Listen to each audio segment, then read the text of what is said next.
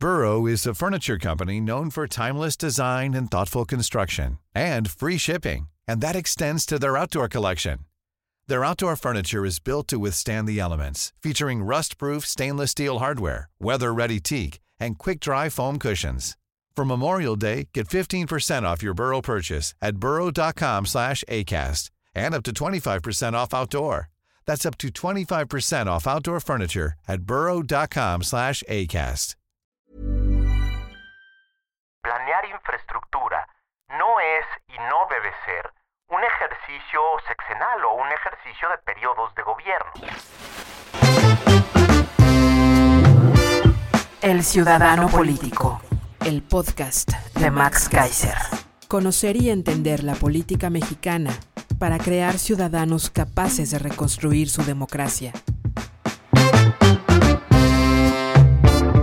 Hola, yo soy Max Kaiser y este es el episodio número 12 de nuestro podcast El Ciudadano Político.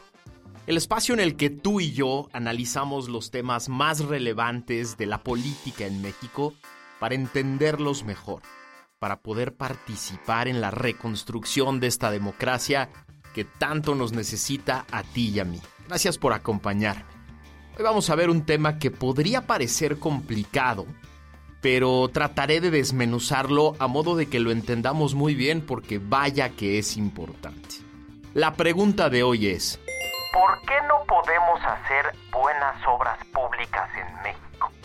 ¿Qué pasa que en el resto del mundo desarrollado al que queremos pertenecer se desarrollan obras públicas de todos tipos y tamaños, se hacen bien, se hacen en costo, en algunas hay algún tema de, corrupción y de transparencia, pero en general las hacen como se deben. ¿Por qué en México no podemos hacer una maldita obra pública sin que haya escándalos de corrupción, compadrazgos, conflicto de interés, tráfico de influencias, problemas laborales, todo tipo de opacidad? ¿Por qué no podemos hacerlo?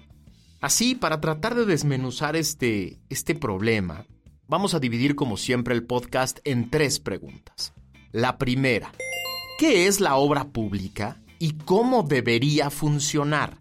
Para que entendamos dónde está parado el resto del mundo, cuáles son las mejores prácticas de obra pública y cómo debería funcionar este sistema en México.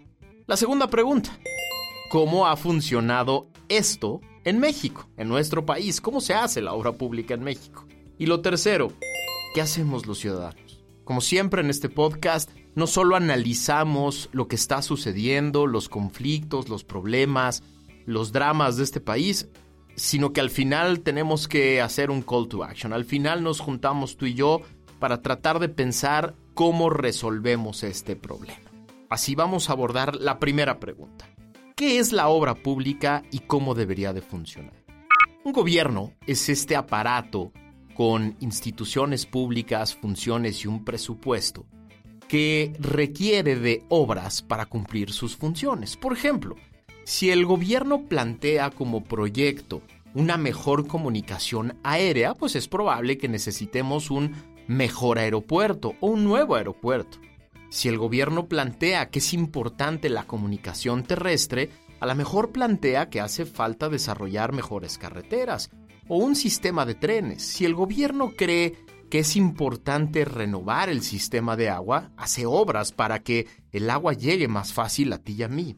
Electricidad, seguridad, cualquier cosa que se requiera como parte de la infraestructura de un país para cumplir las funciones y los servicios del gobierno se llama obra pública.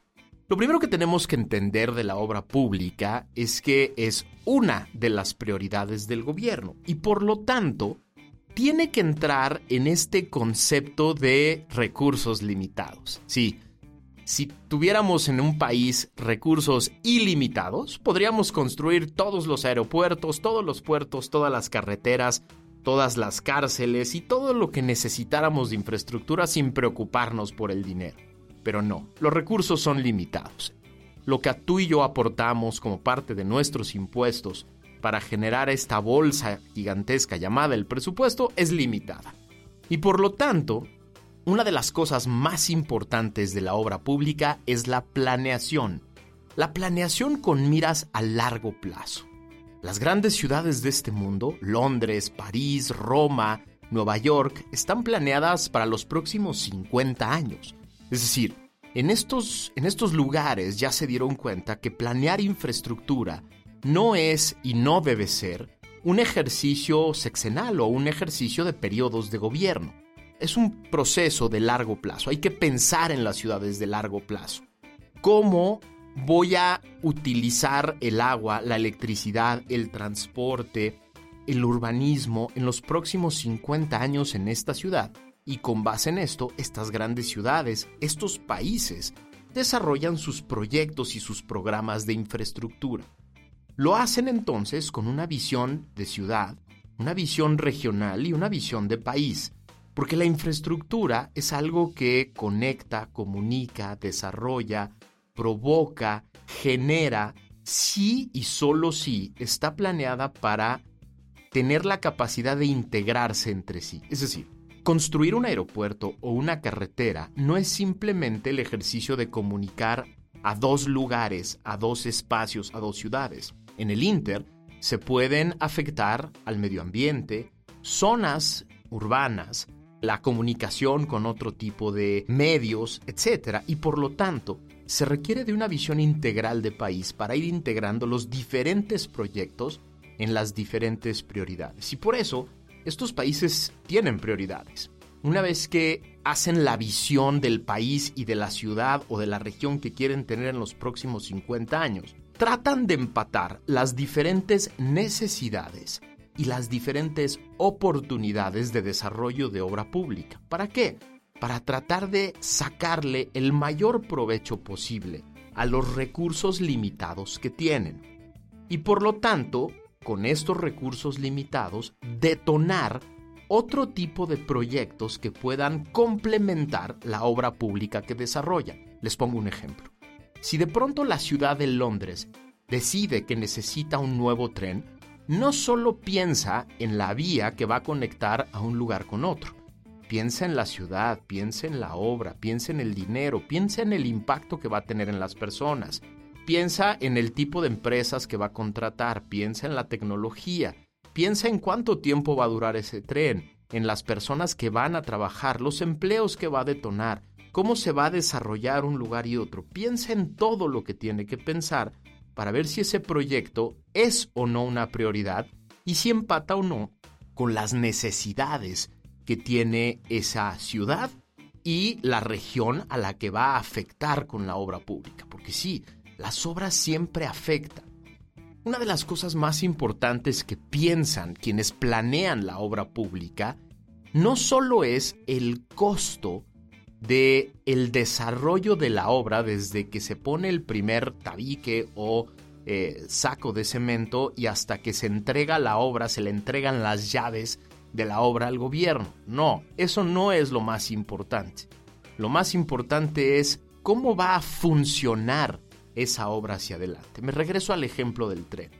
Cuando en la ciudad de Londres desarrollan una nueva línea de tren, no solo piensan en el costo en términos de recursos públicos del desarrollo de la obra, obviamente también piensan y generan planes hacia adelante de cuánto va a costar la utilización de ese servicio, proveer ese servicio a lo largo del tiempo, porque eso tiene que formar parte de la decisión de los beneficios públicos que puede tener.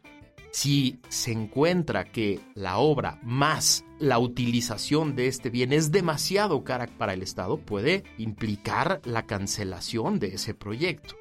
Si en cambio se considera que tanto la obra como el proveer el servicio a lo largo del tiempo puede generar muchos más beneficios del costo, no solo se echa adelante, sino se buscan diferentes alianzas para generar mejores condiciones. ¿Cómo se hace la obra pública en los países desarrollados. Entra un gobierno y tiene una serie de necesidades por proyectos y promesas que planteó durante la campaña. Estas necesidades las transforma en proyectos, en proyectos concretos, en proyectos que la gente puede entender y que un grupo de expertos van a convertir en una propuesta que se puede convertir después en una licitación. ¿Qué es una licitación?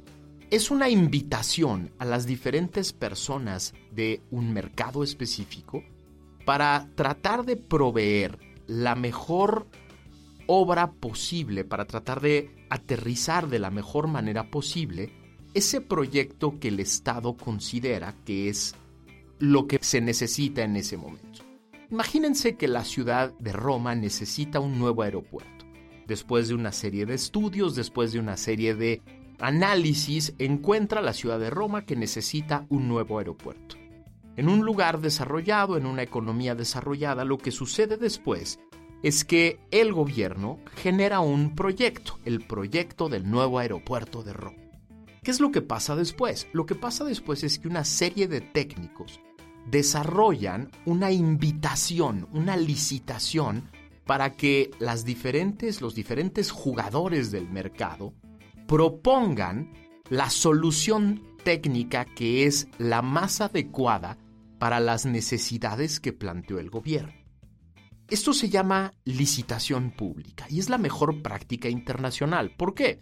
Porque lo que se ha encontrado con las licitaciones públicas y abiertas, con las competencias públicas y abiertas, es que es justo en la competencia cuando se encuentran las mejores condiciones, cuando los jugadores privados, las grandes empresas, luchan por ese pedazo del presupuesto que se está ofreciendo porque quieren ser parte de ese proyecto, porque quieren desarrollar este proyecto.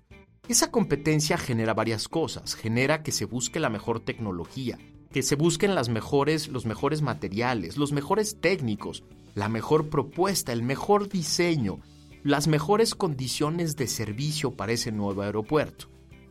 Todos quieren un pedazo de ese gran presupuesto que se va a poner sobre la mesa para el que proponga el mejor proyecto. Eso es una licitación. Un grupo de expertos califica las propuestas, no solo desde el punto de vista económico, sino sobre todo desde los aspectos técnicos pedidos, y una vez que encuentra al mejor, falla en favor de él. Esto quiere decir, le otorga el contrato, le dice, a partir de hoy, después de este concurso, tú vas a ser el que se encargue de construir el aeropuerto. Pero después, después de firmado el contrato, un gobierno desarrollado se encarga de ver, de vigilar, de controlar que cada una de las etapas se dé de manera adecuada, que los materiales ofrecidos estén, que estén ahí todos los grandes expertos y las personas que se ofrecieron, que se hayan hecho todos y cada uno de los estudios que se tenían que hacer para no afectar al medio ambiente, por ejemplo, para no afectar a la, zona donde, donde se va a desarrollar, para generar mejores condiciones económicas y sociales en el lugar donde se va a poner el nuevo aeropuerto. El gobierno está ahí para controlar y vigilar, porque los contratos de obra pública no se ejecutan solos, ¿eh? Y cuando se les deja solos a las empresas, las empresas tienden a ahorrar en materiales, a ahorrar en personas, a ahorrar en estudios. Por lo tanto, el gobierno tiene que estar permanentemente vigilando. ¿Para qué? Para después pagar, pagar con nuestro dinero, pagar con nuestros impuestos ese proyecto que se está desarrollando y solo pagar lo que se puso en material, lo que se puso en personas, lo que se puso en tecnología. Pero después, en una cosa tan importante como el aeropuerto, viene la utilización. Una vez que se ponen todos los fierros, los aparatos, el cemento, las pistas, y le dicen al gobierno, ya quedó el aeropuerto que me pediste, viene lo más importante, que es que ese aeropuerto funcione como tal, que funcionen las bandas de maletas, que funcione la tecnología para que los, los aviones suben y bajen con seguridad, que funcionen los diferentes filtros de seguridad para que tú y yo podamos viajar en un avión en el que solo están las personas que quieren moverse de un lado a otro. Es decir, las obras públicas no solo son la construcción de estos grandes edificios o pistas que conforman un aeropuerto, sino la capacidad de que esos edificios y esas pistas se conviertan en un aeropuerto funcional. Eso es una obra pública y así funciona en los diferentes lugares del mundo esta relación entre el sector privado y el sector público para construir algo que todos necesitamos, que funcione bien, que se construya de manera adecuada y transparente, que lo haga la mejor persona o la mejor empresa posible para que todos recibamos el beneficio público al final. Ahora vámonos a la segunda pregunta, porque les voy a platicar de un mundo muy diferente. Porque en México esto ha funcionado de manera muy distinta. La primera razón es que nunca hemos tenido la o la tradición, nunca hemos tenido la disciplina de hacer una planeación de mediano y de largo plazo. En México, los diferentes gobiernos llegan y desde el templete electoral prometen lo que sea. Un nuevo aeropuerto, un nuevo puerto, una nueva carretera, un nuevo puente, depende de dónde estén parados, depende del pueblo, ciudad o estado donde estén, ofrecen lo que sea. ¿Por qué? Porque en México no hay nadie encargado de hacer una planeación de mediano y largo plazo de las ciudades, de las regiones ni del país. Y por lo tanto, la obra pública en México se decide en el templete electoral. Sí, ahí al calor del templete, ¿no? Después de haber tratado de entender qué se necesita en este lugar, que se necesita una presa nueva, pues ofrezco una presa que queremos una nueva carretera, se las ofrezco. Que queremos un nuevo rastro, yo se los construyo. Así se hace la planeación de la obra pública en México y ahí empieza a descomponerse todo. ¿Por qué? Porque una vez que entra esa persona al gobierno que ya ofreció lo que sea, lo que tiene que hacer es cumplir. Y tiene que cumplir en el corto plazo. Porque tiene un periodo pequeño de gobierno. Y lo que quieren estas personas es ser los que inauguran, no solo los que inician la obra y hacen el gasto, quieren cortar el listón. Los políticos que ofrecieron una obra pública quieren ser los que al final cortan el listón para presumir que hicieron algo por ese lugar, por ese pueblo, por esa ciudad o por el país. Esté o no esté acabada, ¿eh? Sirva o no sirva, se haya hecho como se tenía planeada o no. Lo que quieren es poner su firma, poner esa plaquita de latón que vemos en diferentes lugares que dicen aquí estuvo el licenciado no sé qué inaugurando la obra. Sirva o no sirva, esté acabada o no. A partir de ese momento todo se echa a perder porque los proyectos no surgen de una necesidad real, no surgen de una planeación integral que trata de empatar las distintas necesidades de infraestructura con otras cosas, sino que simplemente se aterrizan a la necesidad político-electoral. Por esto, necesitan construir las cosas rápido, y esto normalmente implica que se van a construir mal. ¿Qué sucede? A partir de ese momento empiezan las mentiras. La primera gran mentira muy común en este país es la subvaloración. ¿Qué es esto? Te dicen que va a costar mucho menos de lo que en realidad va a costar. Te pongo un par de ejemplos. Hay una cosa horrible que se está construyendo entre la ciudad de Toluca y la ciudad de México, que es el tren interurbano México-Toluca, que quizá nunca lo veamos operar como un tren rápido. Ese tren se licitó, entre comillas, porque en realidad se asignó a personas cercanas a quien lo estaba construyendo, al principio del gobierno de Enrique Peña Nieto. La licitación en ese momento en total estaba por alrededor de 36 mil millones de pesos. Al día de hoy van más de 100 mil millones de pesos gastados. Y ese tren está muy lejos de estar terminado. ¿Por qué se subvalora? Porque es dificilísimo vender políticamente un tren rápido que va a conectar 35 kilómetros, 40 kilómetros, que va a costar 100 mil millones de pesos es mucho más fácil vender políticamente un tren de 30 mil. Te pongo otro ejemplo un poco más actual. La famosísima refinería de Dos Bocas. Esa refinería, la señora Nale, la Secretaría de Energía, dijo que iba a costar, cuando mucho, 8 mil millones de dólares. Y que iba a estar en tres años. En tres años iba a estar produciendo gasolina del petróleo mexicano sacado de las cosas. Resulta que ya para hoy sabemos que no va a costar menos de 12 mil millones de dólares.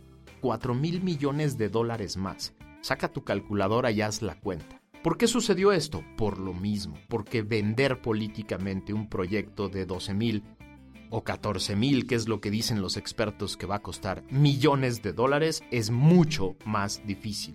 En especial por la rentabilidad a futuro de ese proyecto. Estamos hablando de gasolina. Estamos hablando de un commodity que es probable que tenga sus días contados, porque la gran mayoría del mundo desarrollado está transformando toda su cultura del automóvil a coches híbridos o eléctricos y nosotros estamos apostando un pedazo gigantesco de nuestro presupuesto a eso.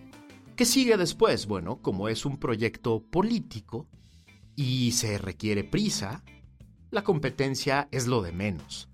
¿Qué han hecho en este tipo de proyectos, por ejemplo en el de Dos Bocas?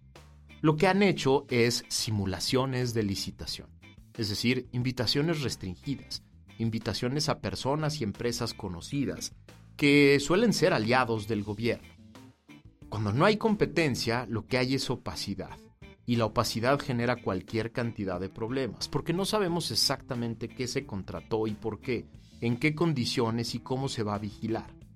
Y a partir de ahí lo que surgen son relaciones perversas, oscuras y normalmente corruptas entre el gobierno y el sector privado y las empresas. Se esconden cosas, se guardan plazos, se paga de más, a veces se paga de menos, se generan problemas laborales como el que acabamos de ver la semana pasada en Dos Bocas. ¿Por qué? Porque la opacidad lo que genera es que tú y yo no nos enteramos qué están construyendo, dónde, cuáles van a ser los plazos, y les permitimos a las empresas y al gobierno generar acuerdos oscuros en torno a eso. ¿Qué es lo que pasa entonces? Hay un pésimo control y una pésima supervisión de todos los plazos y de todas las etapas de una obra. Mal control, mala supervisión, mala vigilancia, necesariamente genera malos materiales, ahorros, tiempos desplazados y seguramente problemas gravísimos de corrupción. Ahora tenemos un grave problema que se suma a este, que tenemos años de no generar consecuencias jurídicas concretas a empresas y a servidores públicos que generan este tipo de problemas. Impunidad, de lo que hablamos el podcast pasado.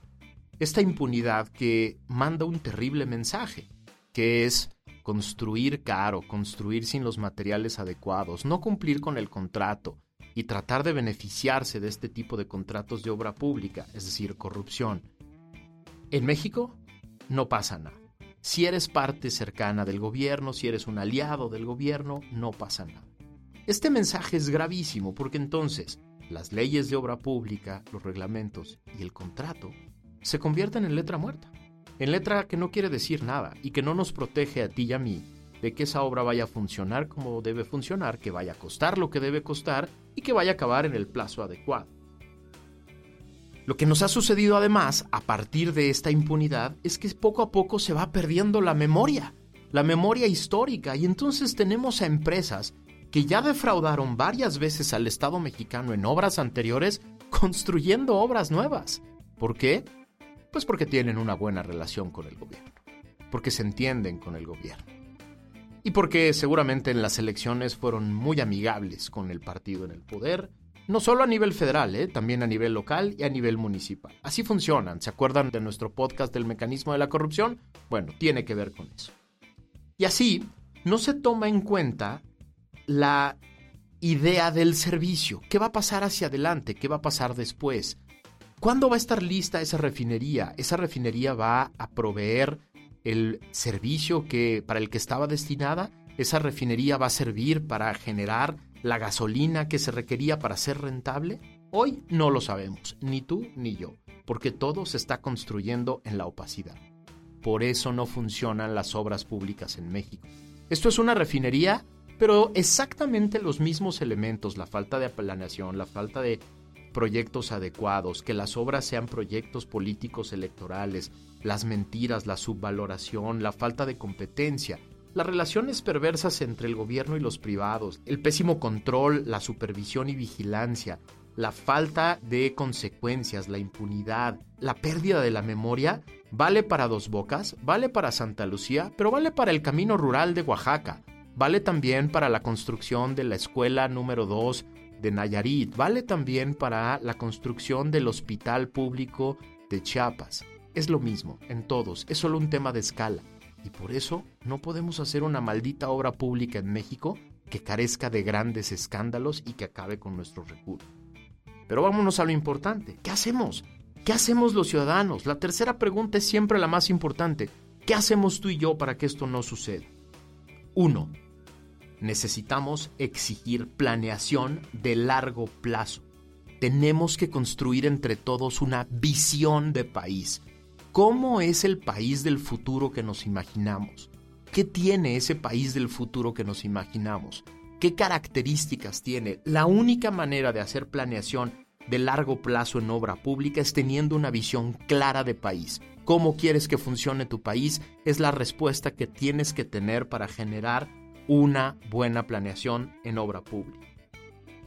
Una vez hecho esto, dos, segunda medida, tenemos que provocar coaliciones de empresarios de la construcción que exijan esa visión y competencia. Es decir, tenemos que empezar a convocar a los empresarios buenos, que sí hay, a los constructores buenos de México, que sí hay, a que se coaliguen entre ellos, a que se conviertan en un frente que exija una visión de país y que exija competencia. Si empezamos a generar coaliciones de empresarios en todos los niveles, los que hacen las grandes obras gigantescas, monumentales a nivel nacional, los que hacen las regionales y los que hacen los pequeños caminos rurales, si empezamos a generar una gran coalición de empresarios que exijan visión, planeación de largo plazo y competencia, vamos a empezar a exponer a los malos constructores y vamos a empezar a dejarlos sin chamba. Tercera medida, hay que exigir espacios e instituciones públicas especializadas en la planeación y en el control en obra pública. Los grandes escándalos de corrupción de este país se han dado en estos temas de obra pública. Tenemos que exigir que haya instituciones autónomas e independientes, técnicamente sólidas, que planeen la obra pública para el mediano y largo plazo y que tengan la posibilidad, la capacidad de imponerle a los políticos esto es lo que el país necesita. No te puedes salir de este guion. Esto es lo que el país necesita y esto es lo que puedes ofrecer. Y después autoridades que tengan la capacidad de vigilar, de supervisar, de controlar. Tenemos que exigir que haya autoridades que lo hagan. Y ahí paso al 4. El punto 4 es, tenemos que supervisar y vigilar nosotros. Desde la banqueta que están construyendo afuera de tu casa, el hospital, la clínica que están construyendo en la esquina, la escuela que están construyendo en la calle de al lado, desde supervisar esto hasta las grandes obras. Supervisar y vigilar y denunciar cualquier cosa que te parezca una irregularidad. ¿Para qué? Las cinco. Para no conformarnos. No hay que conformarse con estos dichos de, bueno, sí, es un aeropuerto pinche, chafa y feo, pero salió más barato que el otro, y con eso nos tenemos que conformar. No, ya estuvo, ya estuvo de congraciarnos con la idea de que la mediocridad es parte de, nuestro, de nuestra cultura. Queremos obras de calidad, queremos grandes proyectos, queremos infraestructura que genere desarrollo y que detone la economía. No conformarnos como ciudadanos es una de las cosas más importantes para que un día la obra pública empiece a funcionar en nuestro país. Te invito a que me ayudes a compartir esto con muchas personas porque aquí se nos van miles de millones de pesos de tus impuestos y los míos, pero además se nos van grandes oportunidades. La infraestructura es lo que hace que un país pueda ser un país desarrollado o no. Si no logramos resolver este problema, difícilmente podremos convertirnos en ese país que tú y yo sabemos que podemos ser. Acompáñame en mis redes sociales, soy Max Kaiser75 en Twitter y en Instagram y te invito a que le eches una escuchada a los demás episodios. Si no has escuchado los 11 episodios anteriores, puede valer la pena porque todos están ligados, ligados en la idea de convertirnos en mejores ciudadanos, en ciudadanos activos que reconstruyamos nuestra democracia. Gracias por haberme acompañado, nos escuchamos la siguiente semana.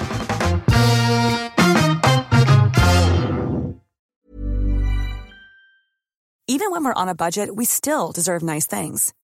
Quince is a place to scoop up stunning high-end goods for 50 to 80% less than similar brands. They have buttery soft cashmere sweaters starting at $50, luxurious Italian leather bags, and so much more.